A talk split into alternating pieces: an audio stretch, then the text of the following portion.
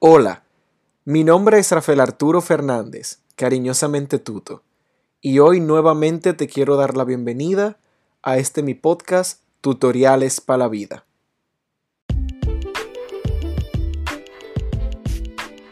Y hoy vamos a hablar de cómo manejar eficientemente nuestro sueldo, dígase nuestros ingresos y egresos, nuestras finanzas.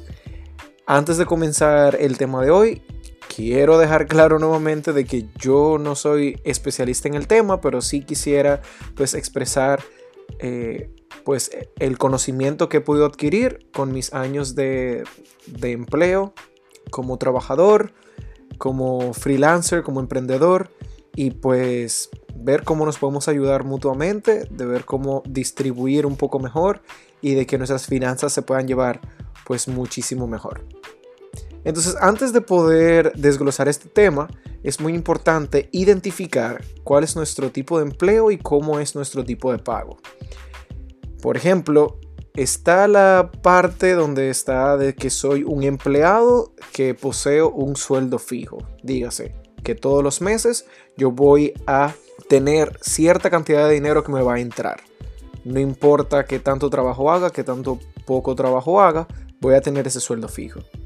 Pero también está la otra parte, que es el de trabajo independiente, donde se puede encontrar lo que son los freelancers o, por ejemplo, en mi caso que conozco, los odontólogos que muchas veces trabajan por porcentaje. Y ahí ya entonces el sueldo va a ser variable. En este caso, pues va a ser un poquito más difícil manejar lo que es esto de los ingresos y egresos, pero no imposible, se le puede buscar la forma. Y aquí yo lo que voy a hacer es que voy a dar pues los tips, algunas recomendaciones de cómo yo hice en mi, en mi momento con, eso. Bueno, y hasta que sigo haciendo hasta el día de hoy.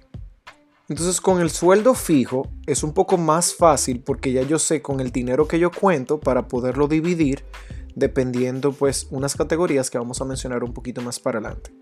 Y cuando ya el sueldo es variable, pues entonces ah, ahí se puede poner la jugada un poquito más difícil porque no todos los meses voy a recibir lo que son los mismos ingresos, pero siempre van a venir los mismos egresos y a veces hasta un poquito más por ciertas emergencias y cosas que suceden en la vida. Entonces, para poder distribuir lo que son esto, nuestros, eh, esto de ingresos y egresos o nuestro sueldo, hay un modelo de distribución que se llama 50-30-20 y eso lo que busca es que dividamos nuestra, nuestro sueldo en un 50, 30 y 20% en tres categorías. Entonces un 50% que va a ser destinado a lo que son nuestras necesidades básicas, dígase todo lo que son nuestros pagos mensuales fijos, que más para adelante estas categorías pues yo las voy a desglosar un poquito más y vamos a colocar subcategorías y va a ser mucho más extenso que esta eh, observación un poco general que estoy haciendo ahora. Un 30% que se ha destinado a los gastos prescindibles, dígase aquellos gastos que son personales, y un 20% que se ha destinado a lo que son los ahorros, dígase planes futuros, emergencias. Lo que pasa es que, como ya decía anteriormente, dependiendo de cuál sea nuestro tipo de, pago, sea o de sueldo, sea un sueldo fijo o un sueldo variable, pues muchas veces esto en teoría se escucha muy bonito, pero cuando lo queremos llevar a práctica, pues no es tan eficiente o tal vez no, no nos funciona. Entonces, en este caso, yo lo que sí diría es que muy muy importante que se distribuyan los porcentajes de acuerdo a nuestras ganancias y a nuestros egresos. Dígase, lo que nosotros ganamos y lo que nosotros tenemos que pagar. Entonces, por eso yo recomendaría que se hagan ciertas modificaciones a lo que son estos porcentajes. Y todo va a depender de cuánto sea lo que yo tenga que que pagar o cuántos sean mis egresos, al igual de cuántas sean mis entradas o mis ingresos. Pero yo recomendaría que esas necesidades básicas, que en teoría se establecen como un 50%, pues entonces se distribuya entre un 50 a un 70%. Ya en cuanto a lo que son los gastos prescindibles, yo recomendaría que variara entre un 15 a un 30%. Y en cuanto a los ahorros, pues que varía entre que varíe entre un 10 a un 20%. Aunque muchas veces se nos, nos, encontramos en situaciones un poco difíciles económicamente, yo siento que es sumamente importante hacer todo lo posible para que se mantengan estas tres categorías, aunque varíen en, en porcentaje entre un mes y otro o en un tiempo, puede que al, al comenzar con con este proceso, con este modelo, pues tengamos ciertos porcentajes y luego los variemos, pero que por lo menos se mantengan estas tres categorías, las necesidades básicas, los gastos prescindibles y los ahorros. Y antes de comenzar con nuestra parte práctica, es muy muy importante tener muy en cuenta de que no podemos contar con lo que son los deducibles de nuestros pagos. Dígase, yo no puedo contar con lo que se me va a deducir en cuanto a impuestos, seguro, por ejemplo en odontología, que fue lo que yo trabajé durante dos años, pues se deduce lo que es una parte de seguro para evitar ciertas cosas, cuanto al cliente, cuanto al paciente. Entonces, esos deducibles, los impuestos que son fijos, no importa en dónde trabajes, siempre se va a deducir lo que son los impuestos. Y ya dependiendo si en tu empresa o en lo que trabajes, pues hay otros deducibles extra, no podemos contar con eso. Y eso lo digo porque muchas veces se nos expresa, ah, usted va a ganar 20 mil pesos mensuales o usted va a ganar 25 mil pesos mensuales.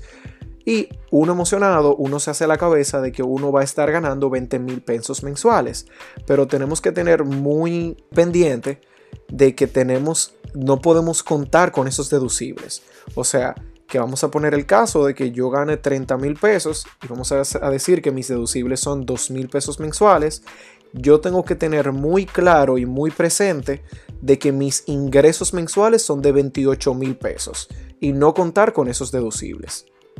Entonces ya que hicimos toda esta parte introductoria, que explicamos un poquito y eh, esa nota importante que siento que debemos tener muy en cuenta, ahora sí me gustaría que si quieres, si te interesa, si te, está interesando este tema, pues pongas el podcast en pausa para que busques lápiz y papel o busques la computadora o cualquier forma en la que quieras anotar para entonces comenzar a desglosar cada categoría y pues entonces ponerlo un poquito más práctico para ver cómo te pudiera ayudar en cuanto a tu caso, en cuanto a tu sueldo. Y ya sí entonces pues comenzamos a desglosar las categorías. Y la primera categoría sería la categoría de las necesidades básicas. Entonces, en la categoría de necesidades básicas vamos a tener ciertas subcategorías. Podemos tener lo que es la subcategoría del hogar, donde ahí pues conlleva lo que es la renta, el pago de la luz, el pago del agua, el pago del internet. Está la subcategoría de comunicación, donde ahí yo voy a pensar en lo que es mi plan de celular, tengo la subcategoría de transporte, dígase si es un transporte colectivo o si yo tengo que pagar la gasolina de mi vehículo o si tengo que utilizar transporte público. O pudiera ser un mixto, un híbrido entre, eh, entre esas tres variantes.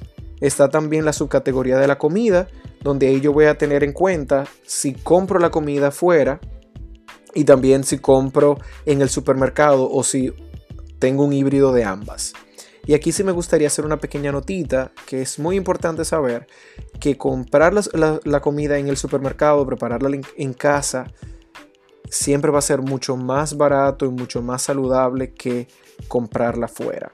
Muchas veces podemos encontrar lugares donde tenemos lo que son eh, platos del día o comidas que son más económicas o que tal vez se asemejen al mismo precio de lo que invertiríamos si compramos la, la comida en el supermercado, pero tenemos que tener bien pendiente la calidad de lo que estamos comiendo y qué tan saludable es, pues nuestra salud es muy muy importante.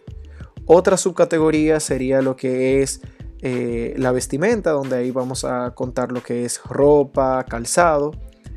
Otra subcategoría sería entretenimiento si lo observas como una necesidad básica. Por ejemplo, en mi caso, en mi situación actual económica, en el entretenimiento del Netflix y Spotify, pues son una necesidad básica por mi situación económica actual. Pero pudiera ser que en algún momento de mi vida, como llegó a ser varios meses atrás, no lo, no lo categorizaba como una necesidad básica porque mis ingresos no eran suficientes para yo tenerlo como algo completamente fijo. Entonces, ya ahí yo no lo observo como una necesidad básica y yo lo coloco en otra categoría. Y ya busco variantes. En vez de tener un plan premium de Spotify donde tengo que pagar de forma mensual, pues entonces tengo el plan básico. O en vez de tener un Netflix propio, pues entonces busco la forma de ver series en internet o de tomar prestado una cuenta, alguna otra forma.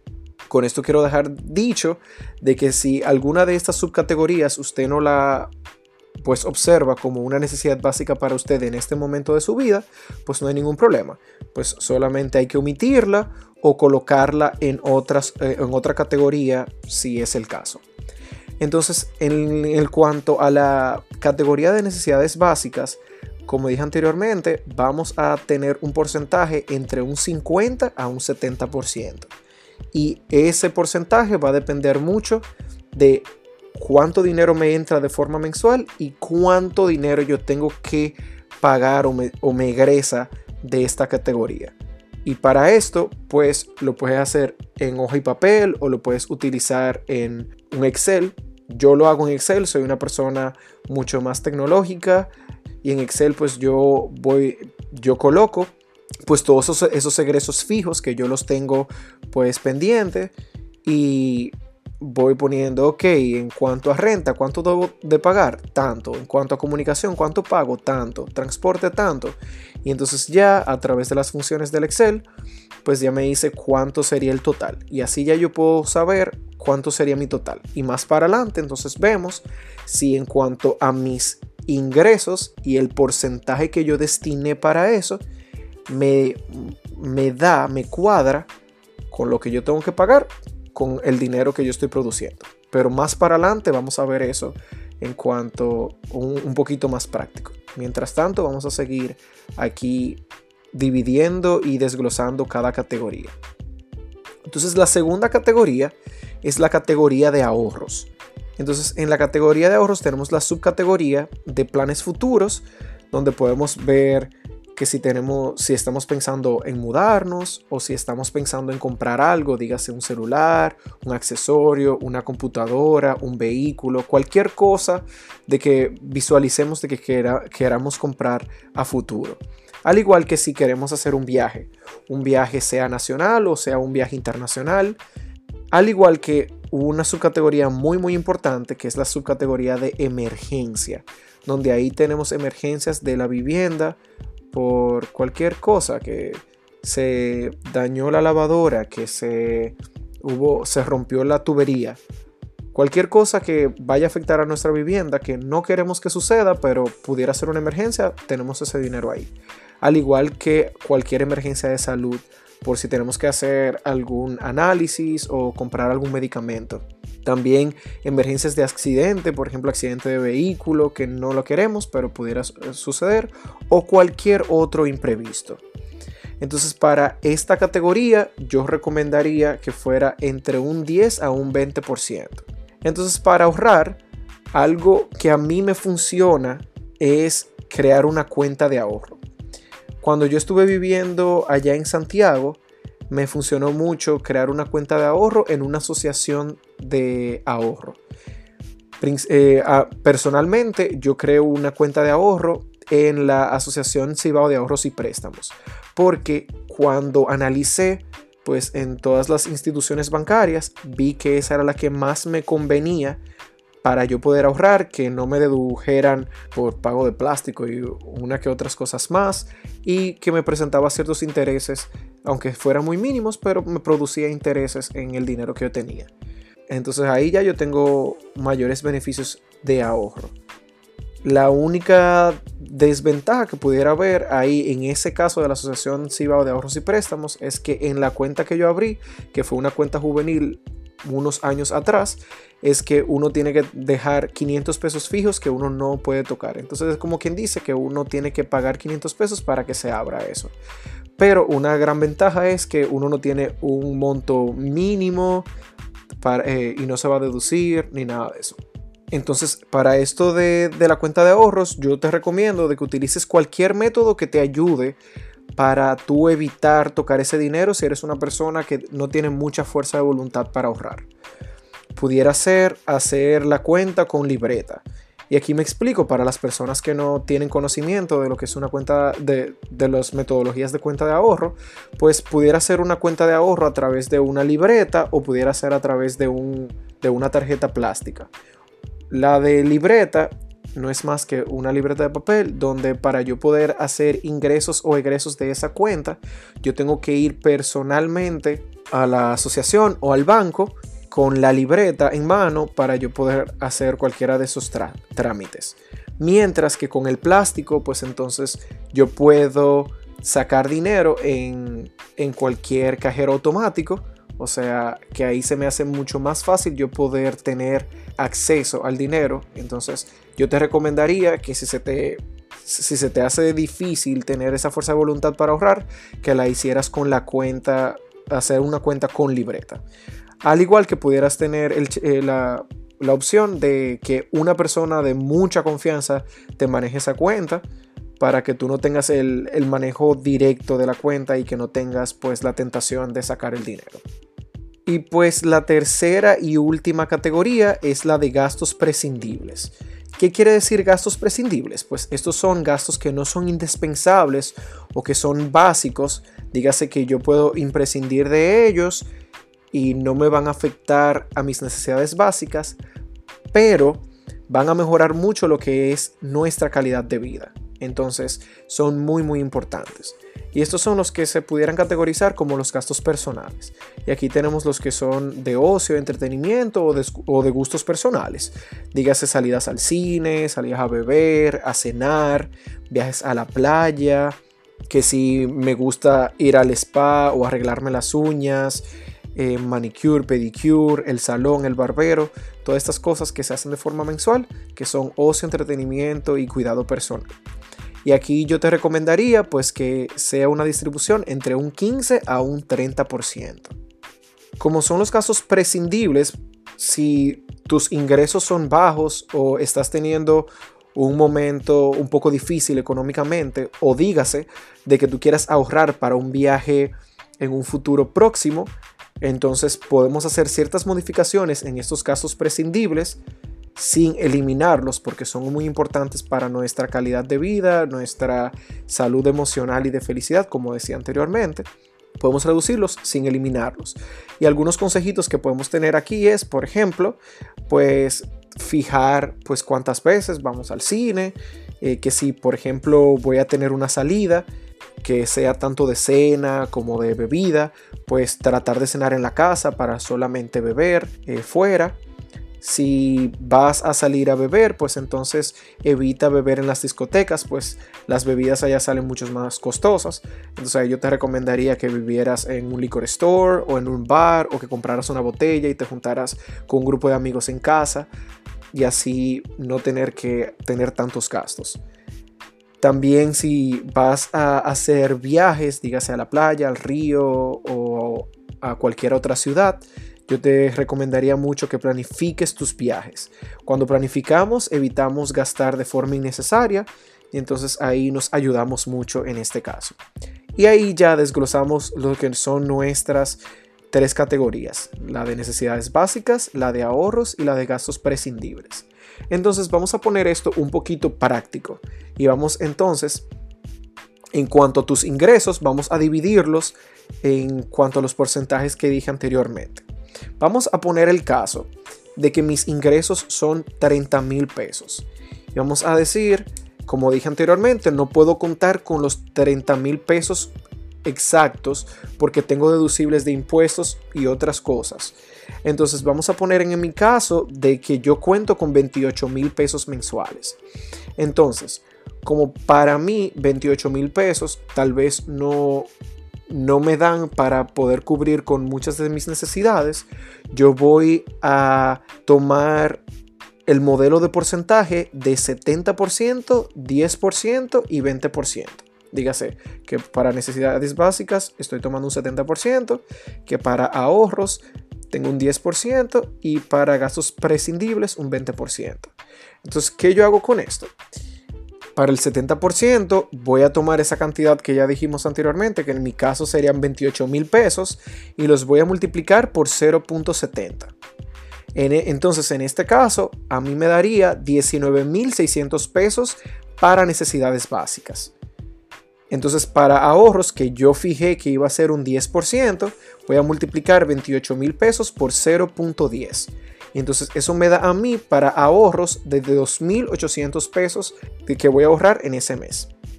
Y entonces en cuanto a gastos prescindibles, voy a multiplicar 28 mil pesos por 0.20, pues fijé que eran 20%, que me va a dar 5.600 pesos. Entonces, ¿qué yo voy a hacer con esas cantidades? Yo tengo lo más importante es poder cubrir las necesidades básicas. Entonces, si yo veo con lo que dijimos anteriormente, con lo que escribí a papel, lo que, lo que hice en Excel, si los 19.600 pesos me cubren esos gastos que ya fijamos, pues perfecto puedo dejar los otros porcentajes. Si me está sobrando dinero, pues entonces puedo modificar los porcentajes para poder tal vez ahorrar un poco más o tal vez para colocarlos un poquito más en gastos prescindibles para que mi vida no sea tan forzosa y yo pueda darme un poquito de gustos, porque para eso uno trabaja, para uno poder disfrutar de la vida. Entonces, si eres una de las personas que tiene un sueldo variable, tal vez se te haga un poco difícil esta parte porque uno no cuenta con un sueldo fijo para poder hacer estas distribuciones tan fácil. Entonces yo lo que te recomendaría, que fue lo que yo llegué a hacer en mi caso, porque al igual yo trabajé de forma independiente, donde como odontólogo se me pagaba un porcentaje de lo que yo hiciera cada semana, de, cada quincena, entonces yo no podía contar con un sueldo fijo. Y entonces ahí yo lo que hice fue, lo que me funcionó a mí, es que yo hice un, un promedio de mis sueldos mensuales. Por ejemplo, yo tomé cuánto yo gané en mi primer mes, cuánto yo gané en mi segundo mes. Entonces, si lo estoy tomando en base a dos sueldos, yo sumo primer sueldo con segundo sueldo y entonces aquí lo divido entre dos. Si quiero, si es muy variable, mi, sueldo, pues entonces tomo tres meses. Si mi eh, situación económica me lo permite, porque puede que nos encontremos en una situación económica donde yo no puedo darme el chance de esperar a tres meses para yo saber cómo voy a, a organizar económicamente. Pero si te da el chance y te da la oportunidad, pues entonces toma sueldo del primer mes, sueldo del segundo mes, sueldo del tercer mes. Los sumas los tres y los divides entre tres. En fin, vas a la cantidad de sueldo que sumes, por eso mismo tú lo vas a dividir. Y entonces en base a eso que te dé, ya en base a eso, eso sería como quien dice tu sueldo fijo. Y ya en base a ese sueldo fijo entre comillas, pues haces las distribuciones de porcentajes. También pudiera ayudar si está en tus posibilidades y quisieras en cuanto a tiempo y pues deseos, es poder hacer negocios alternos que te puedan sumar un poco más si el sueldo variable pues no, no te ayuda. Eh, tal vez es bajo o quisieras tener como que un poquito más de, de paz mental, pues entonces buscar cualquier cosa alterna de que te pueda proporcionar más dinero para que no fluctúe tanto esa subida y esa bajada entre un mes y el otro. Y ya para finalizar, les quiero recomendar una aplicación. Si eres una persona que te gustan las aplicaciones, la tecnología y estar en el celular, pues esto va a ser excelente para ti. Esta aplicación se llama Monify, que se escribe M-O-N-E-F-Y.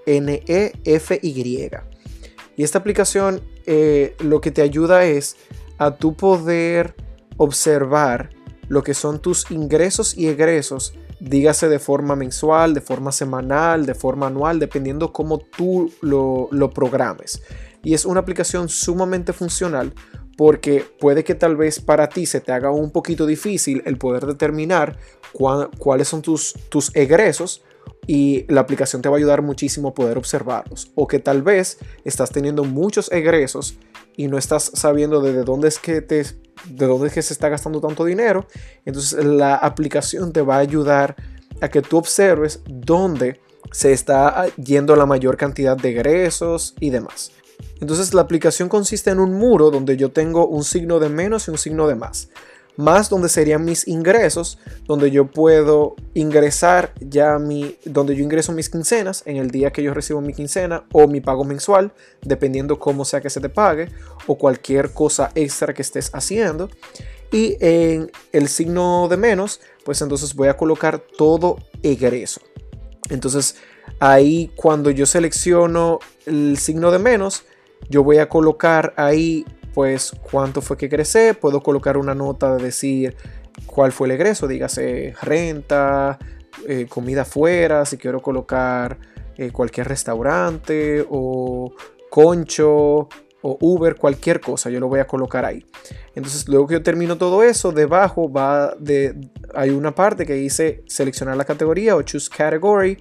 Entonces, ahí cuando yo la selecciono me va a salir diferentes eh, como opciones donde yo puedo seleccionar cuál es la categoría de ese egreso. Y esas categorías son funcionales porque al final cuando yo te, cuando salgo de esa opción en el muro me va a salir pues una, una gráfica circular donde me va a ir presentando mis egresos.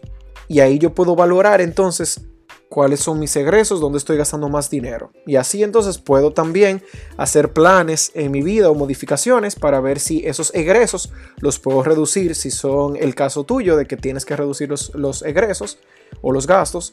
Y entonces eso nos no ayuda muchísimo en ese caso. Tiene mucho más funcionalidades, pero creo que tal vez lo pudiera ayudar un poquito más en el perfil de Instagram.